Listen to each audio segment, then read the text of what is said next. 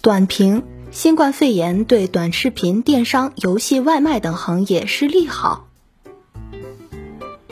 假如疫情不能很好的控制，没有哪个行业可以独善其身。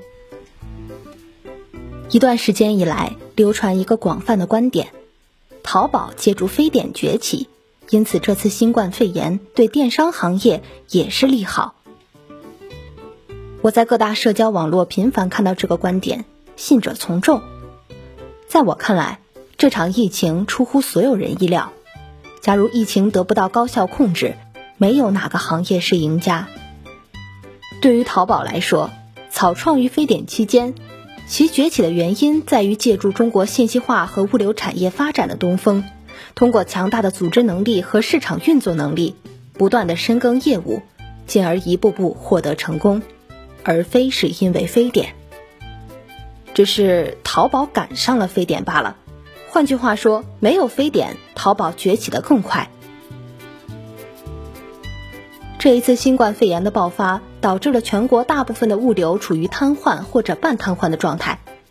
一月底到二月初，我通过淘宝、京东、苏宁、拼多多、网易严选等主要电商平台下了几十个订单，至今大部分的味道。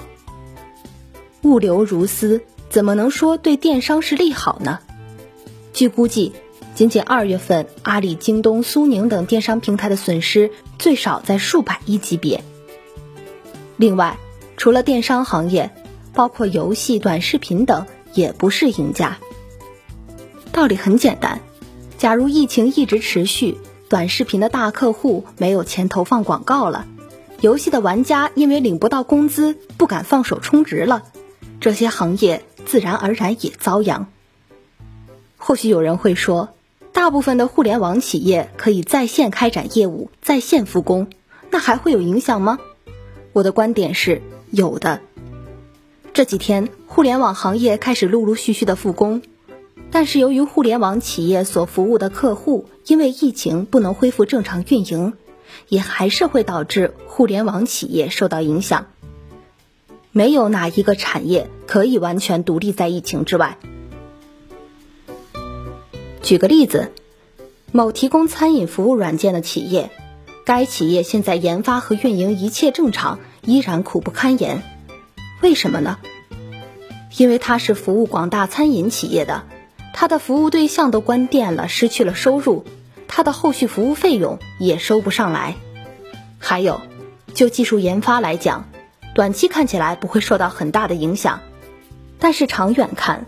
很多科研需要经过场景的一些检验，比如说无人驾驶汽车，除了线上的研究和部署，还得去线下进行实测，相关的人员也得上路，所以也将不可避免的受到影响。当然，我们也不要太过悲观，我的上述分析是建立在假如疫情短期无法控制的基础上。现在经过统一部署和超强力的防控。疫情的走势出现了喜人的好转，湖北地区确诊病例不断下降，全国新增出院大幅度超过新增确诊，包括我自己了解到一些电子商务、物流企业等都慢慢开始恢复运营，这都是好的迹象。有好的消息和进展，但也不能掉以轻心。值得注意的是，随着各地陆续展开复工，未来一两周的防控发展就很关键。像北京这种大城市开始复工，就会带来大量的人员流动。如果疫情没有一个明显增长，就说明我们是控制住了。但如果再发生确诊病例上升，那么说明还没控制好。这样不少企业即使复工，也依然会处于停滞或半瘫痪状态。就北京这两天的走势来看，复工后的防控做得不够好。又出现了包括当当网员工在内的多例确诊。从一个更长远的未来来看，我们也不要太悲观，因为疫情过去后，失去的很多行业和损失都会报复性的补偿回来，包括电商、餐饮、旅游等行业都将呈现出比之前更快的增长态势。总之一句话，短期或者中短期，所有类型的在线服务都有影响。长期只要中国经济和中国消费的基本面没有问题，就会把影响降到最低，损失不会很大。